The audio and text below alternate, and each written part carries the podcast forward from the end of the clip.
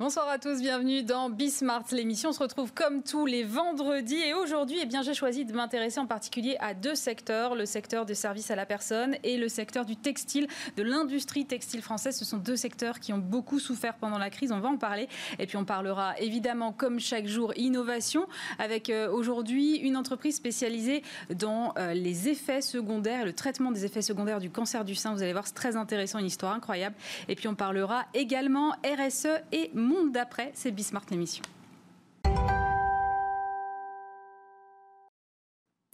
Et premier invité ce soir, Guillaume Richard, bonjour. Bonjour. Vous êtes euh, président fondateur du groupe WeCare, groupe de services à la personne, environ 20 000 salariés.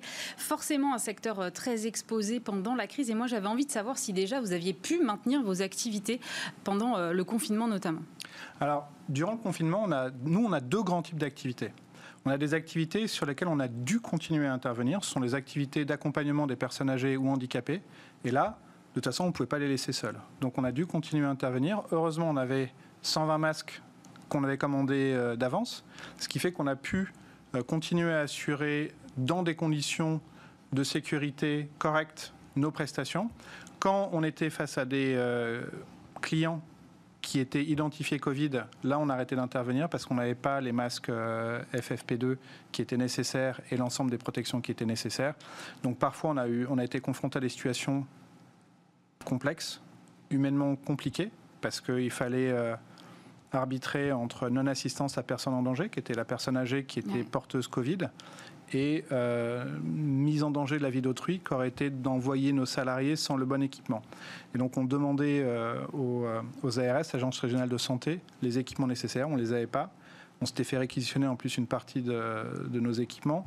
Euh, tout le, était fléché. Le gouvernement, vous aviez. Ouais, tout était fléché vers les hôpitaux. Et nous qui étions en première ligne, parce qu'on empêchait, enfin, on, faisait en sorte que les personnes. Que les personnes n'aillent pas dans les hôpitaux, ils restent bah à oui, et, et, malgré tout, on n'avait pas, on n'avait pas forcément tous les équipements. Donc on a eu quelques cas euh, compliqués humainement à gérer, notamment dans l'est de la France, du côté de Mulhouse, mm. où ça a été un peu, euh, ça a été un peu chaud. Et il a fallu être là pour les équipes aussi, pour les soutenir psychologiquement, parce que quand vous devez dire à des personnes âgées qui sont touchées par le Covid, je suis désolé, l'hôpital vous refuse.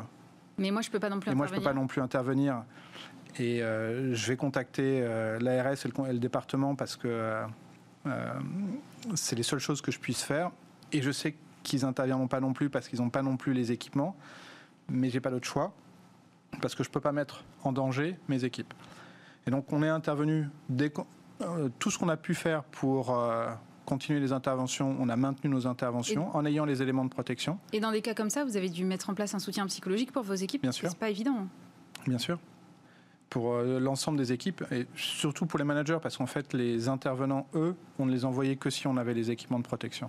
Donc on n'a pas mis en danger nos équipes. C'était les managers en première ligne En fait, c'était les managers. Ils étaient, pas, ils étaient en première ligne parce que c'était eux qui étaient en contact avec les clients et qui devait euh, expliquer qu'on ne pourrait pas intervenir parce qu'on n'avait pas euh, les équipements pour mm. intervenir. Et donc c'est là où, où c'est un peu compliqué. C'est comme quand vous voyez une maison qui brûle, vous savez qu'il y a des gens dedans et vous ne pouvez pas intervenir parce que vous n'êtes pas pompier, vous n'avez pas les équipements. Et psychologiquement, c'est très difficile parce que humainement, vous avez envie d'y aller. Et sauf que moi, je ne peux pas les envoyer. Et il fallait que je leur explique aussi, vous ne pouvez pas y aller. Et ce n'est pas votre responsabilité que d'y aller. Ils l'ont entendu, ça, vos, vos, salariés? Oui, oui, oui. Mais, mais, mais bien sûr, ils l'ont entendu, parce que c'est totalement rationnel. C'est tout à fait logique. Vous ne devez pas vous mettre en danger. Vous ne pouvez pas vous mettre en danger. Vous n'êtes pas autorisé à vous mettre en danger parce que vous avez aussi une famille. Et donc, vous ne pouvez pas y aller. C'est, euh, en l'occurrence, quand la maison brûle, c'est le job des pompiers d'y aller. Vous n'avez pas mm. tous les équipements, vous n'avez pas tous les éléments, vous n'êtes pas formé, vous n'êtes pas entraîné. Vous ne pouvez pas y aller. Vous ne devez pas y aller. Surtout quand vous êtes en plus euh, père ou mère de famille. Donc, oui, ils l'entendent, ils le comprennent, mais exactement comme si vous, voyez une maison qui brûle avec des gens dedans et que vous ne pouvez pas intervenir, malgré tout, ça vous mm. prend au tripes et c'est humainement compliqué. Donc, euh, donc voilà, donc il a fallu expliquer, il a fallu prendre les décisions, euh, les gérer, et c'est ce qu'on a fait. Et donc ça, c'est la partie où on accompagne les personnes âgées ou handicapées. Donc là, on est au contact des personnes et il faut qu'on ait les éléments de protection. Et puis on a euh, une autre partie de notre activité qui concerne l'entretien du linge et de la maison, le jardinage, le bricolage, etc. ces, toutes ces activités qu'on pouvait continuer à pratiquer en respectant les gestes barrières, en ayant les équipements euh, de protection adéquats. bien évidemment, quand vous intervenez dans un jardin, vous n'êtes pas en proximité immédiate avec les gens, donc il n'y a a priori, non, aucun risque. Même quand vous êtes en train de faire le ménage, à condition de respecter les distances de sécurité, de bien aérer les pièces, vous pouvez intervenir. Et Mais là, on s'est heurté à la fois à des clients et des collaborateurs qui étaient, euh, qui parfois avaient des réticences. Et donc, euh, on a tout le temps écouté nos clients et nos collaborateurs, ce qui fait qu'il y a plein de prestations qui ont été annulées. Et euh, autant sur l'accompagnement de la personne âgée, on a maintenu 85% de nos prestations. Autant sur le ménage, on était à entre 15 et 20% de, prestations seulement qu'on a pu continuer à, accomplir. Et le jardinage, on était à 85% aussi qu'on a continué à, faire. Alors du coup, c'était quoi? C'était euh, chômage partiel? Parce que chômage le ménage, on ne le fait pas en télétravail? Non, le, ménage, on ne le fait pas en télétravail. Donc ça a été chômage partiel pour une partie des équipes. Et euh, bah, comme je me suis dit... Euh, les équipes sont chez elles, elles sont au chômage, on ne va pas avoir des gens qui sont chez eux à rien faire, donc on va en profiter pour se former. Parce que dès le, dès le 17, on a fait, dès le 17 mars, donc le, le 16, le président décrète euh, le, confinement. Le 17, comité de crise. Et là, je dis aux équipes, euh, il faut impérativement qu'on ressorte de la crise plus fort qu'on est rentré dans la crise. Mais c'était euh, genre juste pour se donner un peu de courage ou vous y croyez vraiment sûr. Non, non, au départ, bien sûr. Mais c'est la foi aussi du chef d'entreprise qui doit la donner à ses équipes. Parce que si vous ne donnez pas à vos équipes cet, cet talent, cette envie, c'est compliqué. Donc moi, je leur ai dit, voilà, il paraît qu'en Chine, crise et opportunité s'écrivent de la même façon. Donc, on va faire de cette crise une opportunité. Il faut qu'on sorte de la crise plus fort qu'on est rentré dans la crise. Et donc, on réfléchit 360 pour savoir comment est-ce qu'on va faire pour être plus fort demain. Première chose déjà, les salariés qui, sont, euh, qui vont rester chez eux, au lieu qu'ils soient payés 84% de leur salaire à rien faire, on va les payer 100%, mais ils vont se former. Et donc, comme ça, ils seront plus performants. Formés à quoi? Former à leur métier, former à l'ensemble des métiers. En fonction de leur métier, soit c'est euh, des métiers commerciaux, soit c'est des métiers administratifs, soit c'est des métiers, même des formations quand vous êtes... Euh, euh, quand vous faites le ménage ou quand vous faites de la garde d'enfants ou quand vous faites de l'accompagnement des personnes âgées, il y a des techniques qui, donc de perfectionnement, de choses comme Absolument. ça. Absolument. Mais, vous aviez un catalogue déjà dispo pour ça. Bien sûr, on, a, on, a, on, a, à l'intérieur du groupe, on a un centre de formation et qui a dispensé, on a formé 14 000 personnes 14 000 personnes pendant deux mois, là? On, représente plus de 90% du FNE euh, sur les Pays de la Loire. Ah oui, quand même, parce que vous êtes basé dans la Sarthe, c'est ça. C'est ça, rien que nous, on fait plus de 90% du FNE. Donc, non, on a, on, a vraiment euh, formé, et puis euh, dix jours après, on apprend que le gouvernement met en place le FNE, donc un fonds pour la formation. Et donc, alors qu'on pensait qu'on allait être de notre poche à former euh, les gens, mais moi je préférais le faire en me disant c'est un investissement pour qu'après on ait des personnes plus productives et plus performantes. Ça nous a rien coûté et on a eu des et à la fin on a des gens, des personnes, des collaborateurs qui sont plus performants et plus productifs. Donc ça c'était la première chose. Et puis après j'ai dit ok, on réfléchit à la façon dont on peut améliorer l'ensemble de nos process. Et on commence par l'organisation des plannings de nos intervenants. Et donc on a revu les plannings de nos intervenants pour qu'il y ait moins de déplacements, pour qu'ils soient optimisés, pour qu'on puisse mettre plus de prestations dans un temps de travail que nous accordent les intervenants. Parce que quelqu'un qui part à 8 heures de chez lui et qui doit rentrer à 16h30 chez lui, parce qu'il a ses enfants par exemple, si sa première mission est à 8h30 et que sa dernière mission est à 16h, ben, dans, le plein, dans, dans, la journée, vous aurez moins de temps de prestation que si vous faites commencer la personne à 8h15 et la finir à 16h15. Vous aurez gagné, par oui, exemple, bien sûr, ça me paraît assez logique. Oui, ça paraît assez logique, mais cette demi-heure que vous avez gagnée, sur des salariés qui sont à temps partiel, ça augmente leur temps de travail, euh, sachant qu'ils ont, eux, un temps contraint à, vous, à, disposition, parce que très souvent, on est avec... Euh, des femmes seules avec enfants et qui euh, vont chercher leurs enfants à la sortie de mhm. l'école et qui doivent les garder, qui ne travaillent pas le mercredi et qui donc qui, qui ont par exemple uniquement lundi, mardi, jeudi, vendredi à vous accorder de 8h à 16h30. Et si vous réussissez à augmenter tous les jours une demi-heure leur temps de travail, à la fin de la semaine, c'est 2 heures, à la fin du mois, c'est quasiment 10 heures, et 10 heures de rémunération nette, c'est 80 euros. 80 euros, euh, quand vous avez euh, une rémunération mensuelle nette aux alentours de 800 euros, parce que ce sont des salariés qui sont à temps partiel, ça vous augmente de 10% votre, euh, votre rémunération. Et ça, vous y avez jamais pensé avant? Bien sûr que si, mais là, on avait deux mois pour, le mettre à profit et savoir comment les process. Et donc, on a, on a vraiment travaillé là-dessus sur l'optimisation des plannings, sur l'amélioration, sur le fait d'avoir des, des, prestations les plus proches possibles entre les différents intervenants. On a travaillé aussi euh, sur l'ensemble des process de l'entreprise. Et donc, j'ai demandé à tous les collaborateurs, tous, mmh. de réfléchir à la façon dont eux ils travaillaient et qu'est-ce qu'ils pourraient améliorer dans leur travail, ce dont ils avaient besoin pour mieux travailler, ce dont ils avaient besoin pour mieux travailler avec les autres et quels étaient les, éléments euh, amélioration pour l'entreprise. Et donc, on a réfléchi euh, à ça, tout, les, tout azimut dans l'entreprise. On en a aussi profité pour euh, inventer des nouvelles offres pour nos clients. Et notamment, on a inventé une nouvelle offre qui s'appelle le Call and Smile, qui est pour les personnes âgées euh, de la visio, des appels en visio qu'on fait parce qu'en fait, on a nos collaborateurs, 100% de nos collaborateurs sont équipés de smartphones. Et mais pas les personnes âgées. Et pas les personnes mm. âgées. Donc là, ça nous permettait d'appeler les enfants ou la famille euh, et de mettre en relation, à travers la visio et notre, euh, et notre smartphone, des personnes âgées et leur entourage. On en a profité aussi parce que comme la publicité à la télé valait six fois moins cher que l'habitude pour deux fois plus de personnes devant leur écran, Au moins. Eh ben, on a acheté euh, des écrans publicitaires. On a fait notre première grosse campagne télé à la télé à ce moment-là. Donc ça veut dire que ce qui était une déclaration d'intention au début de la crise, c'est-à-dire à savoir on va sortir plus fort, c'est déjà le cas pour vous aujourd'hui? Ah oui, euh, en fait au début ça a été une intention, très rapidement ça s'est transformé en conviction qu'on allait réussir à sortir plus fort, et puis aujourd'hui c'est une certitude absolue. Euh, entre le 11 mai, date de sortie du confinement, et le 26 mm. juin, l'année dernière en 2019, on avait gagné 3198 clients. Cette année, on en a gagné 4203.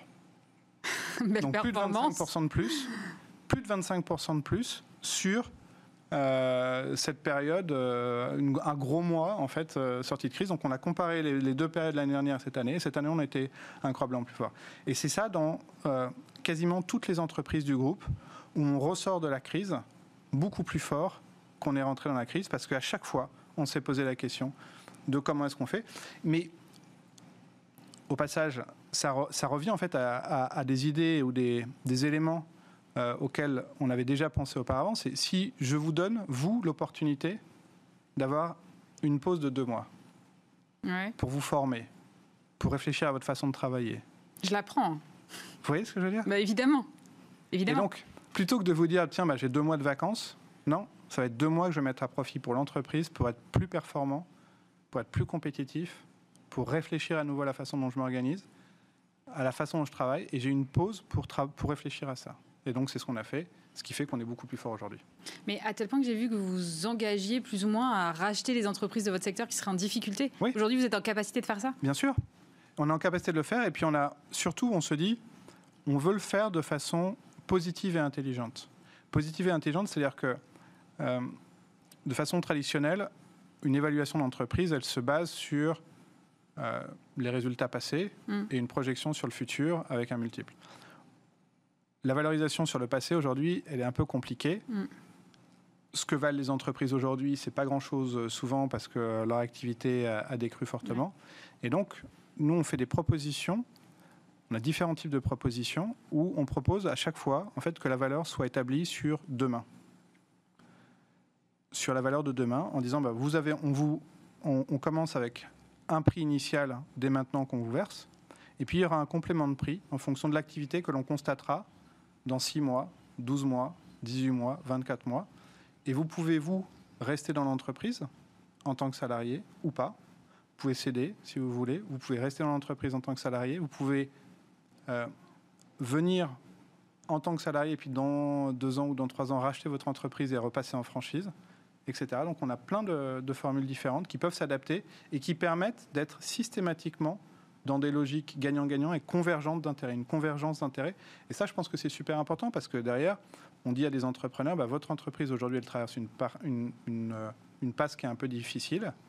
Plutôt que d'aller, euh, ben, rejoignez-nous et vous pourrez tirer réellement les fruits de votre travail et euh, relancer l'entreprise avec nous en backup et en soutien et euh, ben, vous en aurez, euh, vous en bénéficiez, vous en tirez tous les fruits. Et ça séduit beaucoup d'entreprises, votre proposition? On vient de la lancer, donc euh, je vous dirai dans, dans, quelques mois si on a. vous reviendrez, vous me direz. Mais je pense que c'est, je pense que c'est quelque chose qui est séduisant parce que plutôt que de se dire.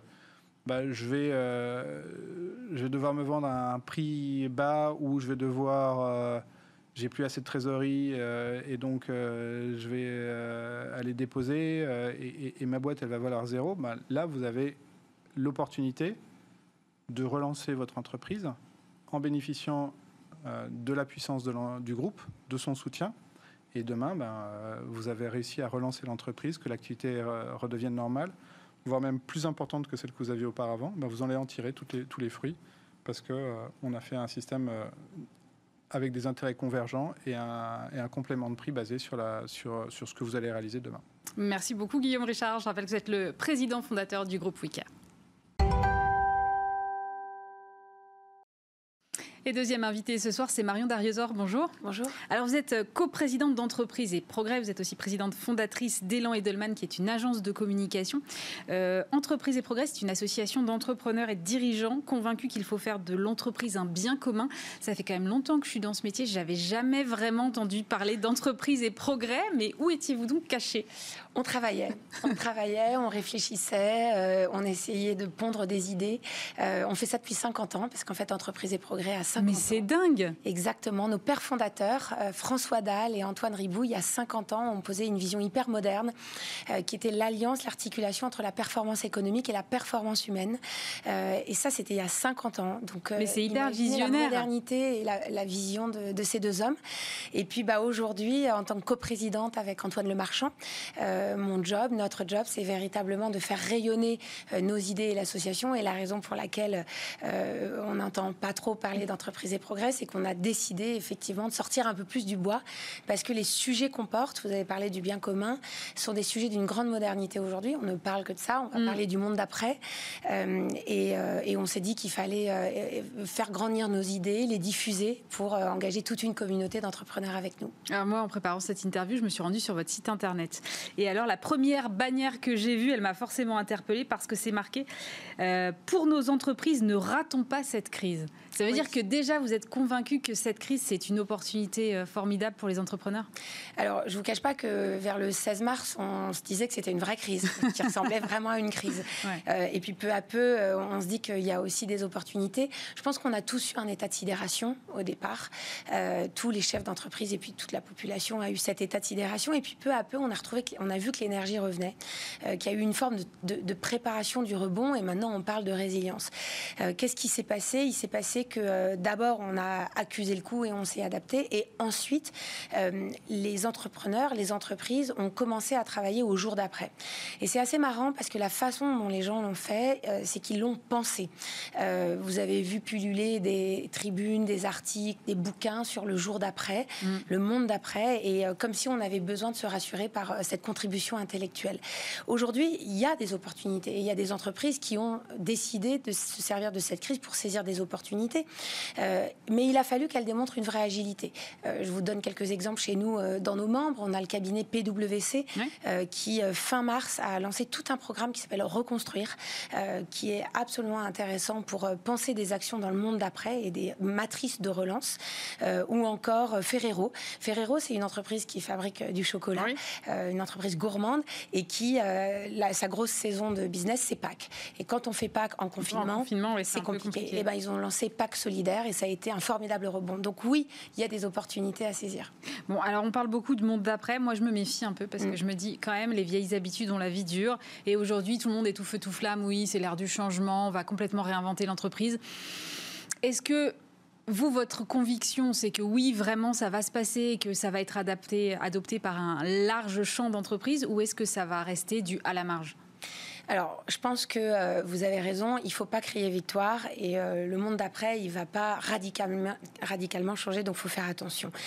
Euh, ce qui, je pense qu'il y a une prise de conscience qui est que les entreprises qui ont une performance extra-financière et des vrais engagements sociétaux, elles sont plus costauds, plus solides que les autres.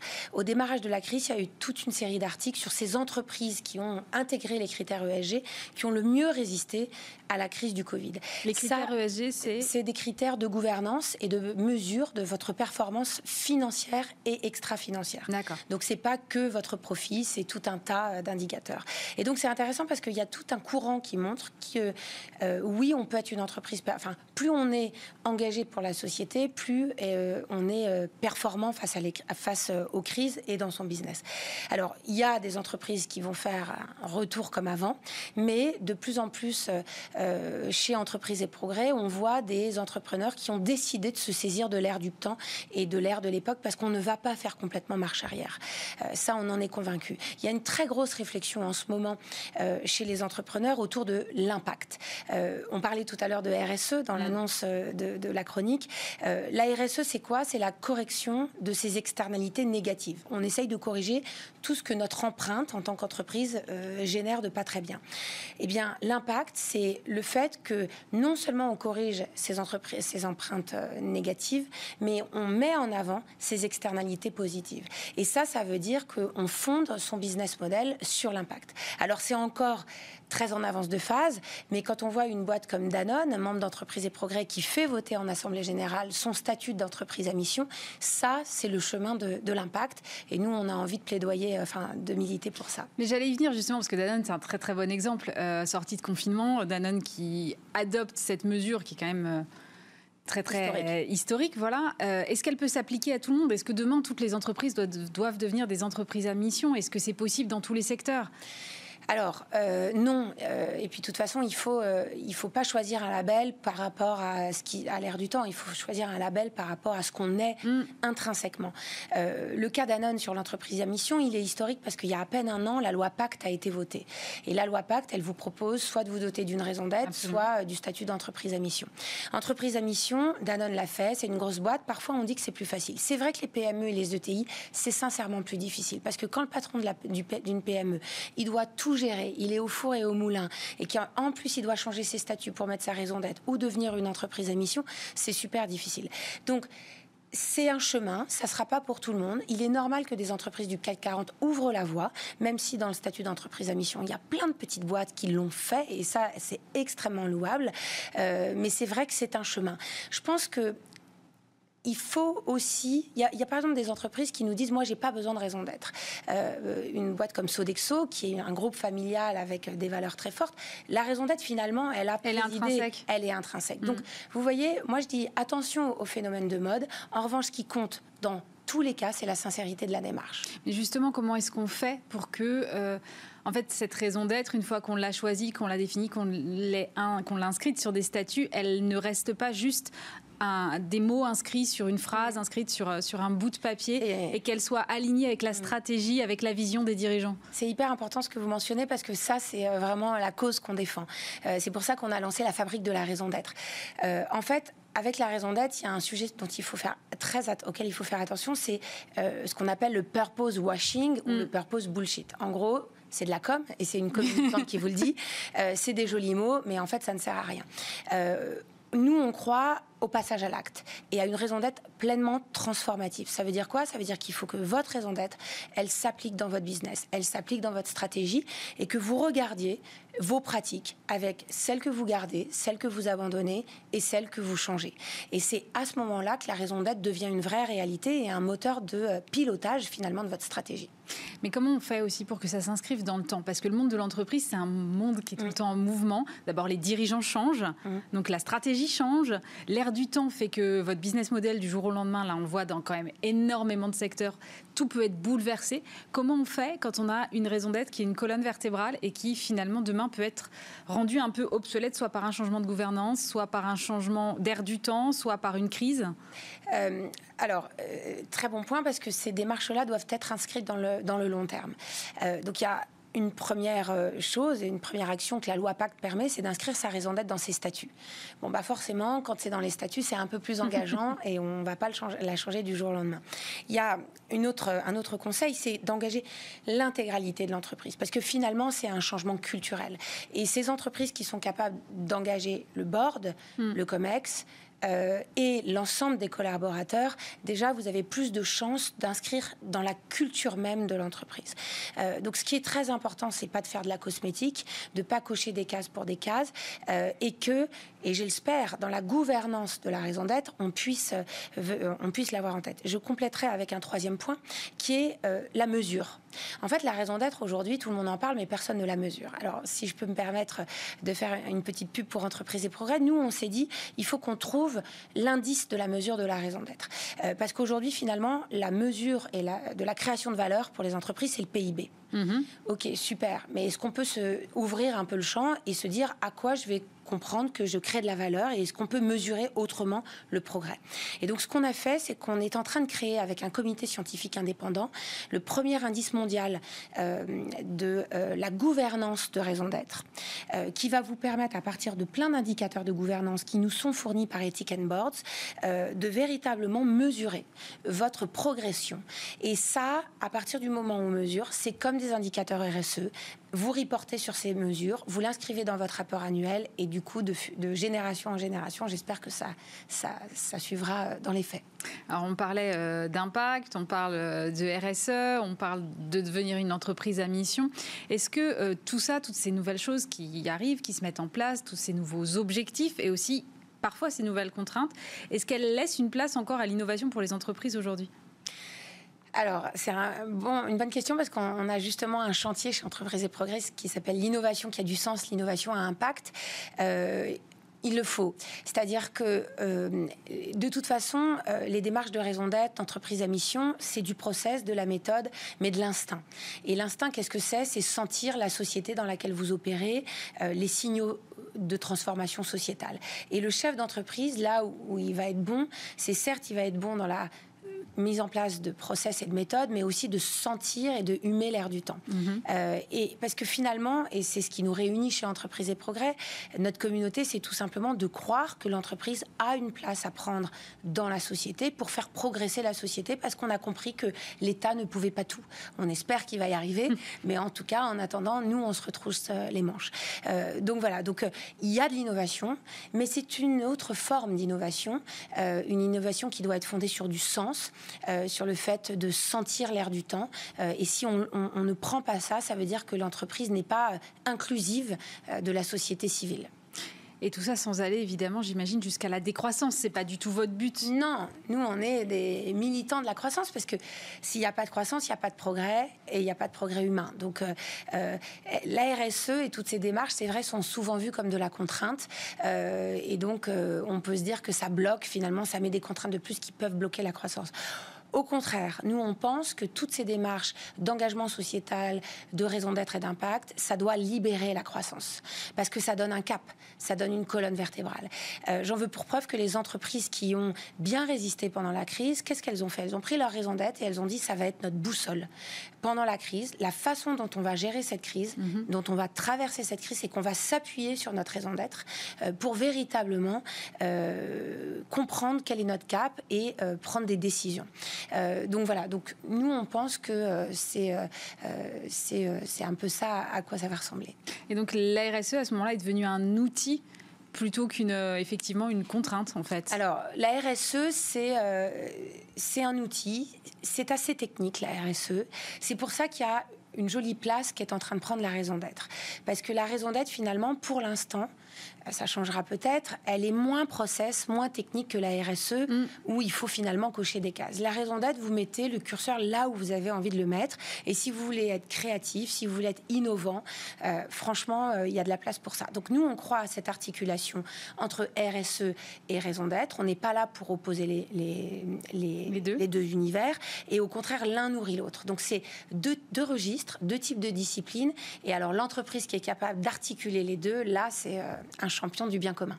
Mais est-ce qu'on peut avoir une raison d'être sans avoir de politique RSE Pourquoi pas pourquoi pas Mais en même temps, c'est difficile aujourd'hui de ne pas du tout avoir de politique RSE, puisque euh, on a quand même tous compris que euh, les consommateurs, les collaborateurs, vos clients, vos fournisseurs regardent aussi votre politique RSE pour voir si c'est si c'est bien ou pas de travailler avec vous. Donc, euh, c'est quand même devenu un nouveau standard qui est absolument incontournable. Ça veut dire qu'il n'y a plus de marque aujourd'hui qui peut exister sans engagement? Je pense, je pense. Euh, alors, on l'a vu d'ailleurs pendant cette crise, c'est très intéressant parce que les marques et les entreprises, vous l'aurez peut-être noté, elles se sont jetées euh, avec beaucoup de générosité dans la résolution de cette crise. On a mm. vu des entreprises qui ont produit du gel, des masques. Euh, enfin, il y a eu plein d'initiatives. Ont assuré juste le fait de nourrir la France aussi, accessoirement quand même. Exactement. Donc ça, c'est finalement un vrai révélateur du fait que l'ensemble des entreprises et des marques ont pris la mesure de ce tsunami euh, de l'engagement sociétal, euh, que ça va durer euh, et, et, que effectivement la responsabilité d'une marque, ça n'est pas que de vendre, mais c'est aussi de résoudre des problèmes de la société. Et ça va changer, selon vous, le regard sur, sur l'entreprise, en tout cas en France, qui parfois a tendance à être un peu négatif quand même. Oui, ouais, on espère tous, parce que le patron voyou, on entend tout le temps ça. Euh, franchement, il y, a des, chefs d'entreprise qui sont euh, hyper engagés. C'est difficile d'être chef d'entreprise. C'est une vraie solitude. Euh, d'ailleurs, chez Entreprise et Progrès, c'est cette solitude qu'on essaye de rompre en discutant, en trouvant de l'aspiration. mais oui, on peut diaboliser l'entreprise. À un moment donné, on a besoin de l'entreprise, on a besoin des chefs d'entreprise pour créer de la valeur, créer des emplois, trouver des idées, être un acteur sur le terrain de la compétition mondiale. Donc oui, en fait, euh, c'est hyper important. Et regardez, ça fait 50 ans qu'Entreprise et Progrès existent. Et, euh, et voilà, et j'espère que nous, à notre petit niveau, même si j'ai bien compris qu'on n'était pas encore assez connus. Eh ben, Mais vous allez l'être maintenant. Grâce à Bismart, on essaye de faire changer le regard, en fait, sur les entreprises. Bah nous aussi, donc on s'est bien trouvé. Merci beaucoup Marion Dariotor. Je rappelle que vous êtes la coprésidente d'Entreprise et Progrès également, présidente fondatrice d'Elan et d'Elman. Merci beaucoup.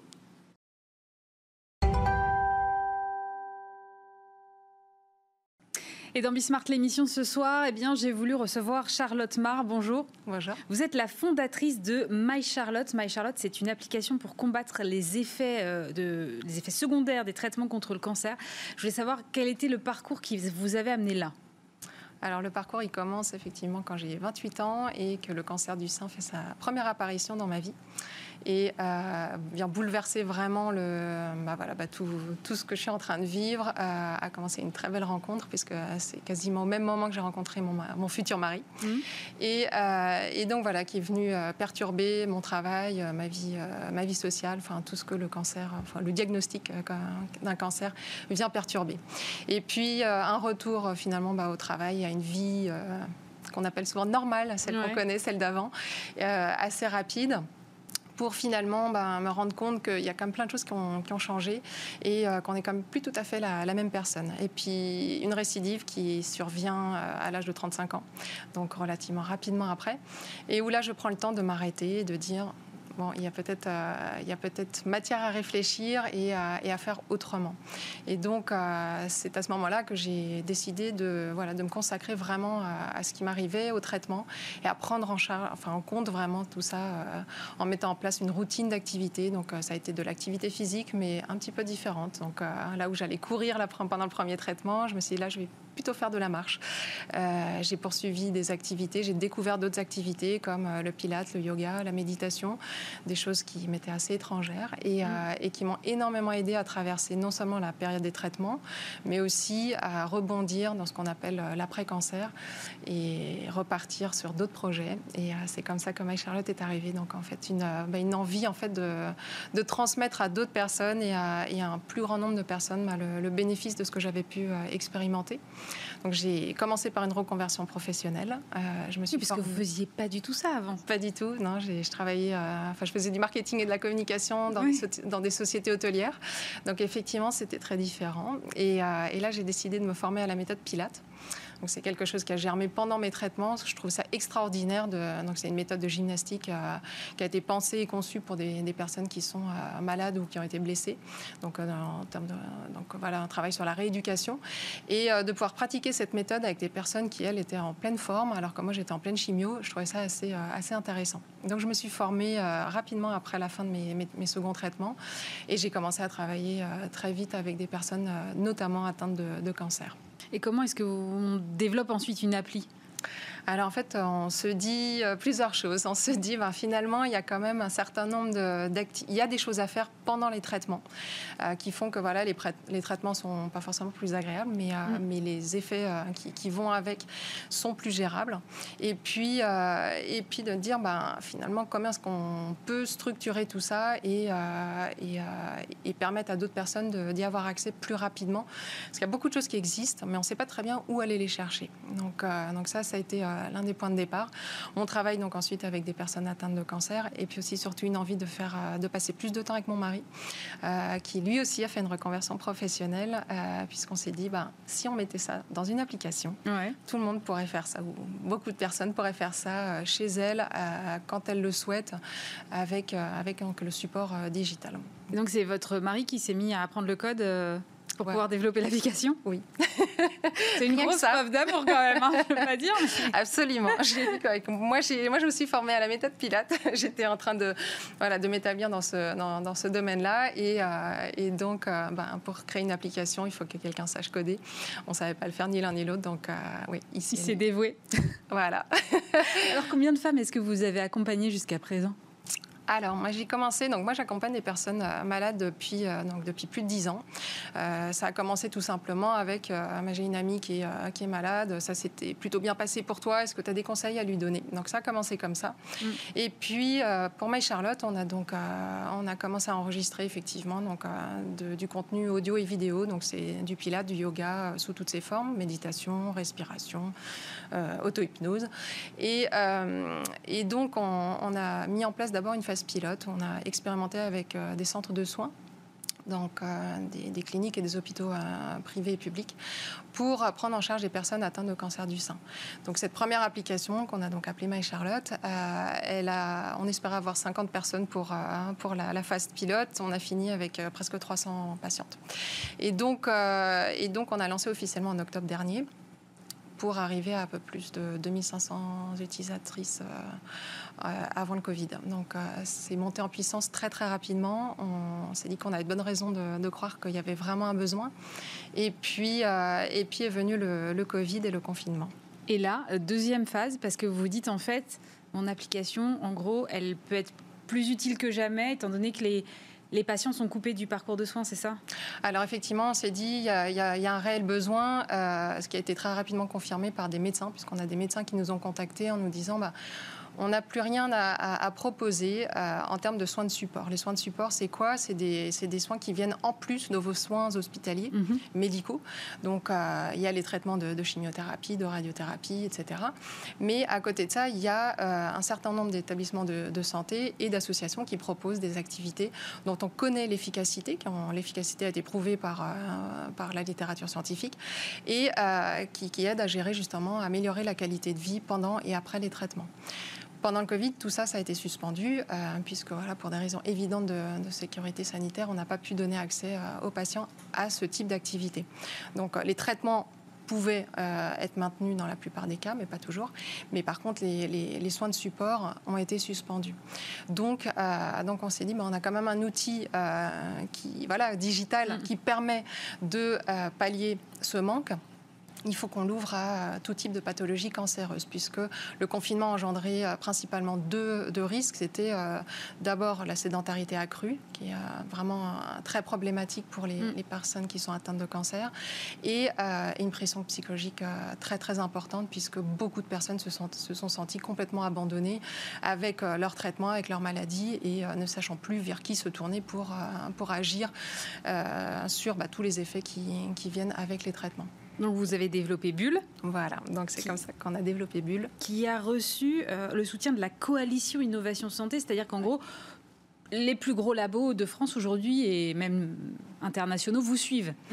Exactement. On a, il y a eu un très très très grand mouvement de mobilisation dans le domaine euh, notamment de la cancérologie, euh, dans, le, dans, le, domaine de la santé au sens large mm. et, euh, et, donc plus spécifiquement pour nous aussi donc dans la cancérologie, puisque cette coalition Innovation Santé, ça a été en fait une initiative qui s'est montée très rapidement au début du, du confinement pour soutenir des projets innovants dans le domaine de la santé. Et, et donc, c'est vrai qu'avec Bulle, on s'inscrit pile poil dans, ce mouvement, euh, puisqu'on permet avec notre outil digital de voilà, prodiguer finalement des, soins non médicamenteux à des personnes qui en ont besoin. Et donc c'est un regroupement de, notamment de laboratoires, qui, euh, mais aussi d'acteurs de la santé comme la PHP mm. ou, euh, ou, des groupements de cliniques, qui se sont donc regroupés et qui ont essayé de, de soutenir des, des, projets innovants. On a eu la chance d'avoir, euh, d'avoir été sélectionné et, et d'être le, le, projet qui a été soutenu par le, le plus grand nombre de, de, laboratoires. Et donc ça a été une expérience assez exceptionnelle aussi pour nous de voir ben, cinq laboratoires qui se sont réunis autour de la table et qui ont décidé de travailler ensemble pour soutenir un projet comme le nôtre. Et donc, c'est quoi vos prochaines étapes de développement alors? Alors, les prochaines étapes de développement, euh, euh, elles, sont elles sont nombreuses. On a, donc, on a développé cette, cette, plateforme qui permet vraiment de mettre en lien des patients avec une équipe soignante structurée pour mhm. euh, les aider à, à, mettre en place un parcours de soins de support organisé et structuré. Le tout euh, coordonné par une patiente partenaire ou un patient partenaire. Donc, c'est une personne qui a été spécifiquement formée dans le cadre d'un diplôme universitaire pour accompagner des patients qui sont atteints de maladies chroniques mais aussi faire le lien avec l'équipe euh, de soins. D'accord. Et donc de pouvoir euh, mettre en place donc ces changements d'habitude de vie, euh, d'intégrer donc des, des, des, activités qui ont un effet bénéfique sur, sur votre qualité de vie et, et, de faire le lien donc avec la médecine de ville, puisqu'à l'heure actuelle, il y, y, y, a une difficulté mm. de, de structuration de parcours entre euh, ce qui se passe dans les centres de soins et ce qui se passe euh, dans la médecine de ville. Donc, euh, donc voilà, donc là les prochaines étapes, c'est consolider effectivement notre, notre, nos parcours et, notre offre de soins et, et, puis préparer aussi quand même doucement mais sûrement une, une, levée de fonds pour, pour mener à bien tous nos projets puisque nous avons des, notamment des, un certain nombre de centres de soins et des médecins très en dans le, domaine de la cancérologie qui sont intéressés de faire des programmes de recherche aussi, de mener des essais cliniques pour voilà, pouvoir prouver euh, l'efficacité euh, d'une solution comme la nôtre et euh, avec l'ambition de pouvoir inscrire ça aussi dans le remboursement par la sécurité sociale. Donc d'intégrer vraiment le parcours de soins de support complètement dans le parcours de soins d'un patient atteint d'un cancer. Parce qu'aujourd'hui, ce n'est pas le cas, hein, c'est ça? C'est pas encore le cas, non. Alors en fait, les soins de support peuvent être en partie remboursés, mais, mais effectivement, ce n'est pas encore complètement coordonné de cette façon-là. C'est quelque chose que vous avez demandé au ministère? Alors, on est en train effectivement de, de se rapprocher du, ministère et, euh, et, on aimerait beaucoup effectivement pouvoir euh, échanger euh, beaucoup plus avec le ministère sur ces problématiques-là. L'appel est lancé. Merci beaucoup, Charlotte Mar. Je rappelle que vous êtes la fondatrice de My Charlotte. Merci d'avoir été avec nous. Merci beaucoup. Et nous sommes maintenant avec euh, Olivier Ducatillon. Bonjour. Bonjour. Vous êtes le président de l'Union des industries textiles et habillement du Nord et vous êtes aussi le dirigeant de l'entreprise textile Le Maître de Mester, entreprise de création et de production de tissus en lin et chanvre destinée à l'ameublement euh, essentiellement. Alors votre filière évidemment a été très touchée par la crise, on s'en doute. Donc dans quel état elle est aujourd'hui? Alors c'est un peu c'est un peu frustrant parce que depuis deux ans on était plutôt sur une, une courbe et une dynamique euh, positive avec de la création d'emplois. Il y avait eu le premier solde de création mmh. d'emplois depuis bon nombre d'années. Malheureusement, cette belle dynamique a été cassée par, euh, bah, par le Covid. La situation aujourd'hui, c'est que bah, toutes les, les, activités, toutes les entreprises qui avaient une activité liée au détail et au commerce de, de détail ont pris euh, cette crise de, de, plein fouet, puisque vous prenez une fermeture et ensuite une, une réouverture où mécaniquement euh, votre chiffre d'affaires peut pas dépasser 50% euh, de votre potentiel et mm -hmm. difficile d'être rentable avec 50% de, de chiffre d'affaires. Donc vous imaginez, c'est une période au moins de trois mois avec des, des conséquences euh, dramatiques. Et on le voit malheureusement euh, sur des, des, premières euh, enseignes qui ont énormément souffert de cette, de cette situation. Donc c'est une situation qui est effectivement difficile. Le textile en a, on a vu d'autres, on a connu d'autres, on a eu bon nombre de, de crises, on s'en est toujours relevé. Et, et on essaye là aussi de, de faire tout ce qu'il faut pour, pour s'en sortir avec avec deux axes essentiels. Bien sûr qu'il y a un appel euh, au pouvoir public, ça j'ai envie de dire, euh, tous les secteurs euh, le font et tous les secteurs ouais. ont été aidés par, par les pouvoirs publics. Et on en appelle aux consommateurs également, on en appelle sur la, la responsabilité du, du consommateur envers le, les produits textiles et l'habillement. Ouais, on va y revenir, mais c'est vrai que quand on parle du textile, immédiatement on pense habillement ça c'est sûr. Mais en fait, on mesure peut-être pas, enfin moi en tout cas pour ma part, je mesurais pas que vous êtes en fait à la croisée de plein de secteurs qui se trouvent être malheureusement euh, tous les secteurs les plus touchés par la crise, c'est ça en fait Tout à fait. Le, textile, en fait, ce, Covid a eu le mérite de, remontrer aux gens et de, de prouver euh, combien l'industrie textile était présente dans tous les secteurs. Alors les secteurs très techniques euh, comme l'aéronautique, l'automobile, mais aussi des secteurs de santé, les secteurs sportifs. On trouve du textile, mais vraiment dans tous les, domaines de la vie quotidienne.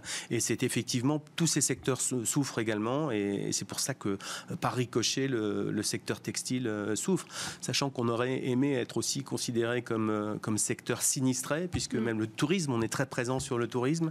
Bon, jusqu'à maintenant, nous n'avons pas eu gain de cause à à, ce sujet-là, puisque euh, on n'est pas considéré directement sinistré, mais nous, on est indirectement sinistré vu qu'on est présent dans tous les secteurs. Et ça vous, ça vous ouvrirait quelle porte le fait d'être reconnu euh, comme secteur sinistré? Bah, Des aides supplémentaires directes euh, à nos entreprises, comme notamment l'abandon complet des, charges sociales, pas de charges sociales à rembourser.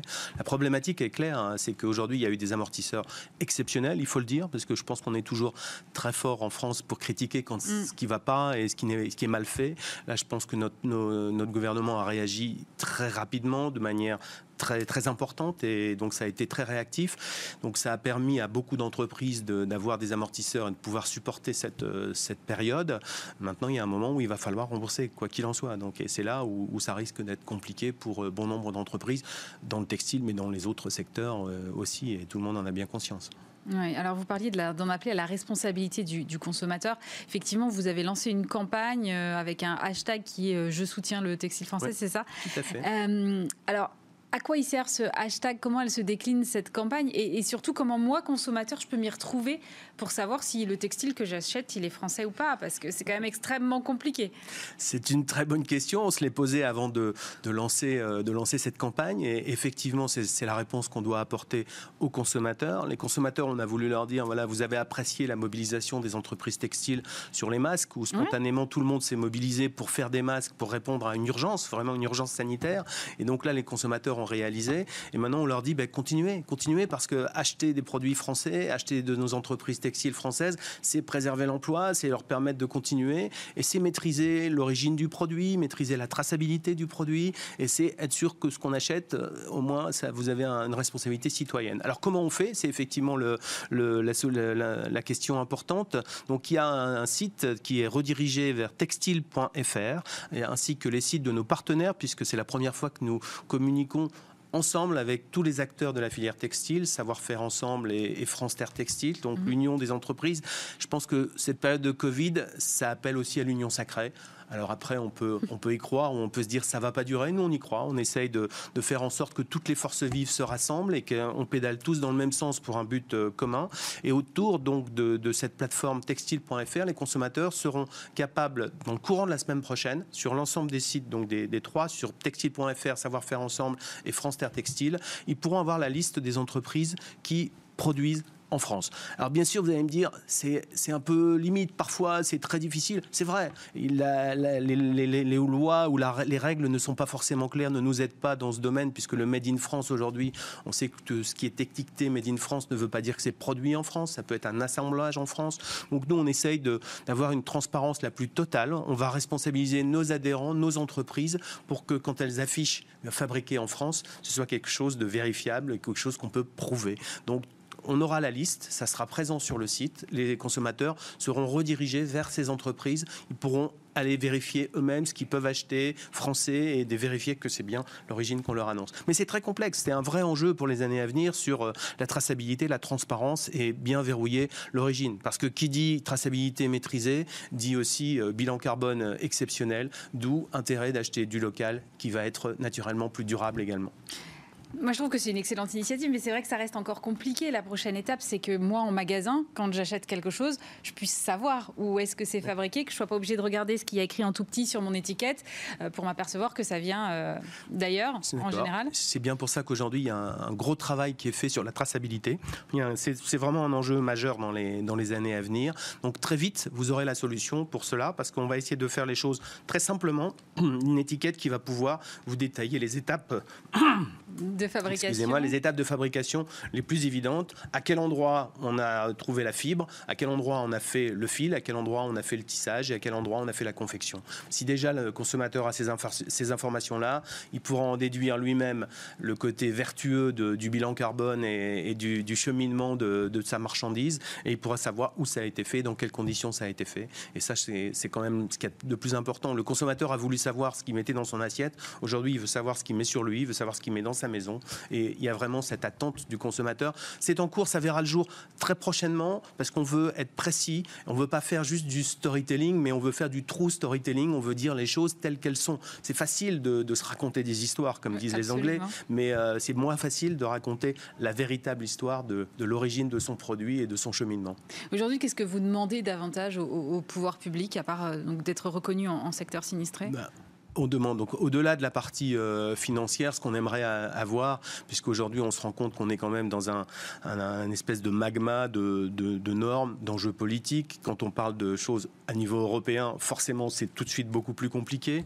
Euh, on demande, on voudrait un engagement pour, pour nous soutenir sur une version, une traçabilité, quelque chose qui soit reconnu par tous et que toutes les, instances et toutes les organisations politiques ou parapolitiques soient claires sur ce, ce, label, cette origine et cette traçabilité, et qu'à un moment, euh, quand on dit voilà, parce qu'aujourd'hui, encore une fois, il y a un flou artistique autour du Made in France. Vous n'avez pas les mêmes réglementations en France, en Italie, en Espagne, en Allemagne. Donc aujourd'hui, on voudrait quelque chose de, cohérent et qui a un engagement autour d'un label et d'une version sur laquelle on est en train de travailler, pas tout seul, pas dans notre coin. On est en train de travailler avec l'ensemble des, des acteurs, mais que le gouvernement nous aide et nous aide à valider ça de manière très concrète et d'être pragmatique pour dire faut y aller. Tout le monde attend ça aujourd'hui. Donc maintenant, il faut, vraiment qu'on avance euh, sur le sujet. Donc il y a besoin effectivement de moyens, il y a besoin d'un peu d'argent, il y a besoin de, moyens, mais il y a aussi besoin d'aller vite. Et ça, c'est peut-être que le Covid a changé euh, certains paradigmes et, certaines façons de faire.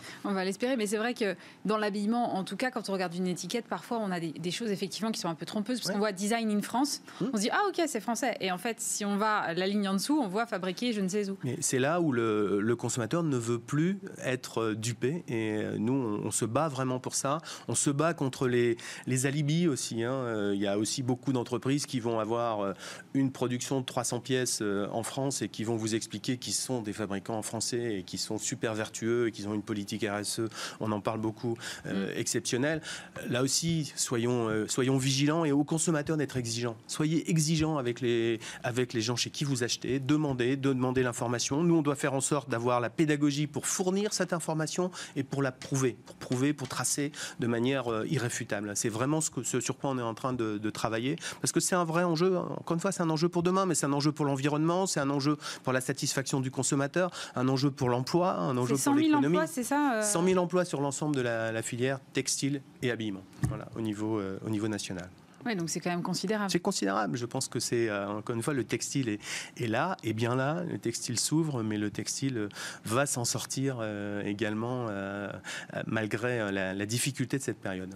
Mais c'est une industrie qu'on avait un peu oubliée quand même. Oui, je pense que les, effectivement, euh, c'est la première fois qu'on communique de cette manière parce qu'on a bien compris que finalement les gens ont redécouvert qu'il y avait une industrie alors mm. qu'elle a, a, jamais disparu. Elle a été un peu sacrifiée parce que dans les années 70-80, produire n'avait plus aucun sens. Quoi. Auprès de n'importe qui, vous ressortez tous les, les, interviews politiques de l'époque, euh, la production c'était fini. Il fallait de toute façon bannir la production. C'était le service, la distribution, l'innovation, mais la production n'avait plus de sens. Et on s'aperçoit aujourd'hui qu'on a été peut-être un peu vite en besogne et qu'il est, il est urgent de, réindustrialiser et il est urgent de devenir indépendant dans des secteurs euh, aussi importants que, que, la santé ou que des secteurs beaucoup plus stratégiques et dans le textile également. Vous y croyez à la réindustrialisation de la France aujourd'hui? Alors moi j'y crois particulièrement parce que bah, j'ai une entreprise qui est un des derniers tisseurs de lin euh, en France. On est les derniers spécialistes du lin euh, en France. On est une petite entreprise dans les Hauts-de-France et on vient de s'adosser à une coopérative agricole qui est dans le lin et qui a pour ambition et comme euh,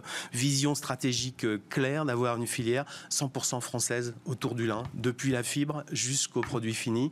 Donc forcément j'y crois parce que nous on a déjà décidé, on avait une vision commune, c'est pour ça qu'on s'est adossé, même pendant cette période de, Covid, comme quoi il y a des entreprises qui, jouent le jeu, qui respectent leurs paroles et qui ont des, vraies valeurs. Et, ce groupe NatUp a vraiment fait ce qu'il fallait en ce domaine-là, avec une vision claire, c'est qu'on veut, aujourd'hui, on n'a plus de filature de lin en France, et on a pris la décision, c'est déjà acté, qu'en 2021, il y aura une filature de lin en Normandie, et on aura plus de trous dans la raquette, parce qu'aujourd'hui, nous avions tout l'amont qui est très fort, 80% de la, la, fabrication, de la fibre mondiale en lin est française.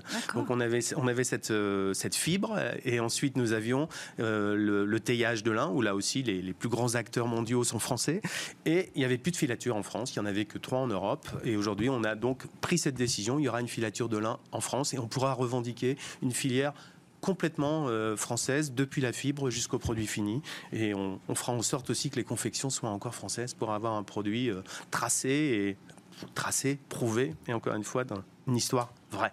Merci beaucoup Olivier Ducatillon. Je rappelle que vous êtes président de l'Union des industries textiles et habillements du Nord. Bismart, l'émission, c'est fini pour aujourd'hui. On va marquer une pause pour ce week-end prolongé et vous aurez le plaisir de retrouver Stéphane Soumier dès mercredi. Bon week-end à tous.